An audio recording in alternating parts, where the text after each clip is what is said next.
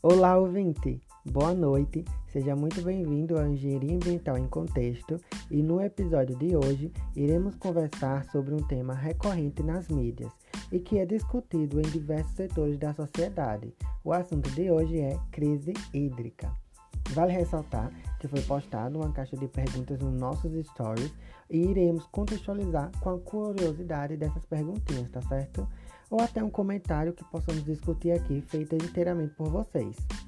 Se você não mandou nada, se liga e ativa as notificações para receber os conteúdos da SANEA em primeira mão. Aumenta o volume e entre em contexto com a gente.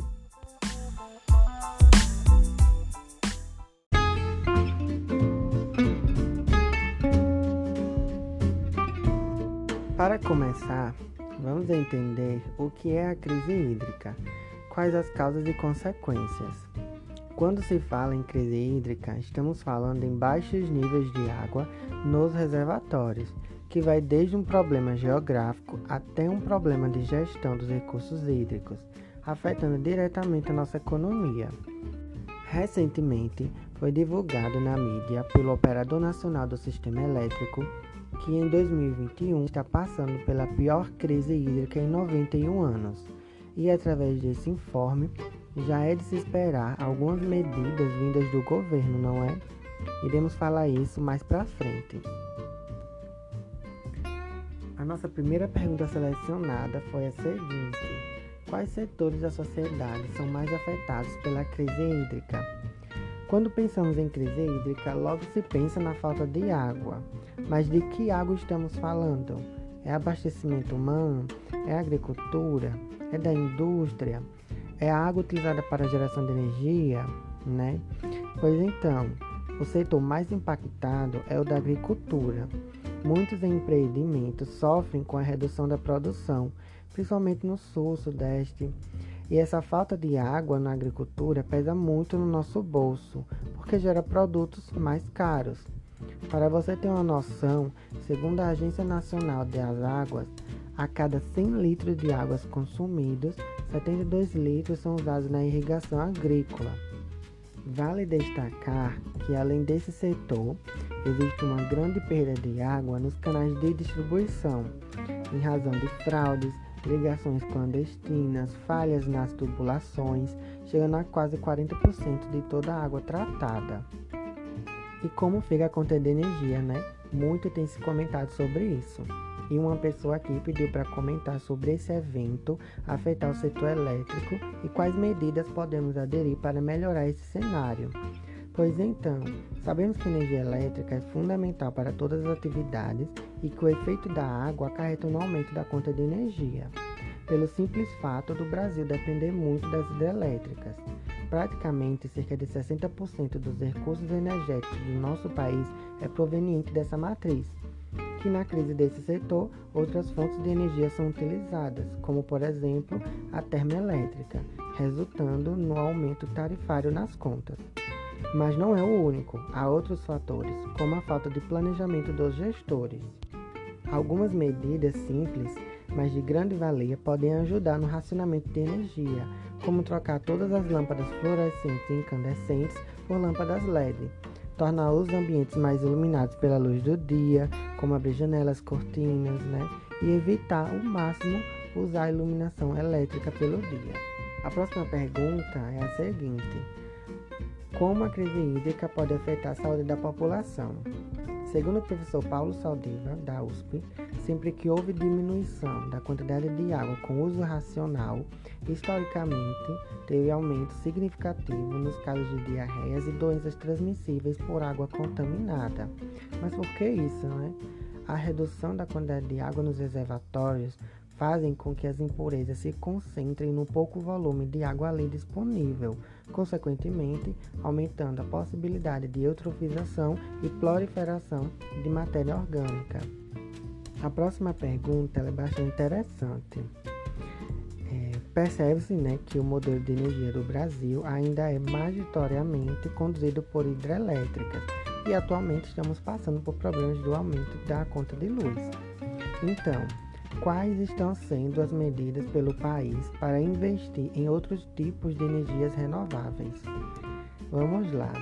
Algumas empresas estão investindo na energia solar, que é a forma mais barata de energia renovável atualmente. Segundo pesquisas, ela cresceu 92% no Brasil, porém ainda não é a mais utilizada. O que falta é o incentivo do governo, porque vimos que os consumidores investem mais nesse tipo de energia que o governo. Relacionada a essa pergunta, temos uma aqui sobre as termoelétricas, que é a seguinte: quais os impactos das termoelétricas para o meio ambiente? O maior impacto ambiental produzido pelas termoelétricas são os gases, muitos deles de efeito estufa.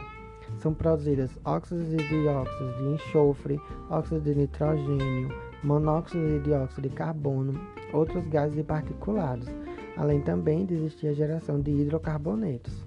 Os óxidos de nitrogênio são formadores de ozônio de baixa altitude, que são prejudiciais à saúde. E essa poluição causa problemas respiratórios, como infecções dos brônquios e doenças pulmonares. Né? Próxima pergunta foi feita o seguinte: Quais serão as medidas adotadas pelas empresas para reduzir não só o consumo de energia, como também o consumo de água? Sabemos que se as empresas não adotarem medidas, nossos esforços pessoais serão em vão, o que a gente pode falar sobre isso?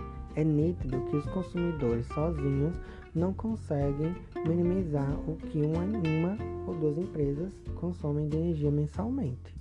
É preciso que haja uma lei que obrigue as empresas a adotarem meios de geração de energia menos prejudiciais ao meio ambiente e que não dependam das fontes hídricas.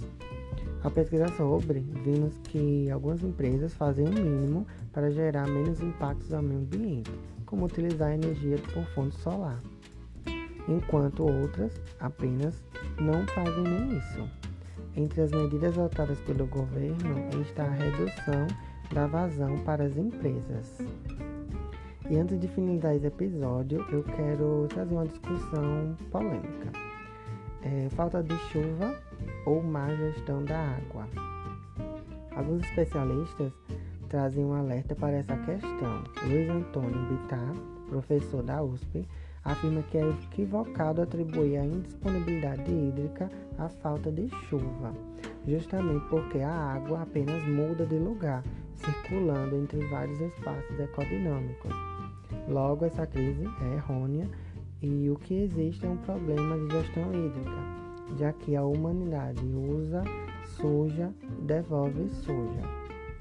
Ele ainda fala que o conceito de crise é social e não natural, não devendo atribuir à natureza a responsabilidade pela falta d'água. Em suas palavras, se uma população habita em uma região seca e ela não é capaz de assegurar o seu abastecimento, isso é um problema social e não natural. Ainda nessa linha de pensamento, existe um artigo que contesta o argumento de que o país passa pela maior crise hídrica em 91 anos, intitulado de A Face da Crise Hídrica no Setor Elétrico. Basicamente, os envolvidos afirmam que o volume de água que entrou nas usinas hidrelétricas em 2020 foi um dos melhores dos últimos 10 anos. Logo, esse resultado não bate, né? e deixar o link das reportagens aqui na descrição. Vai lá conferir, tá certo?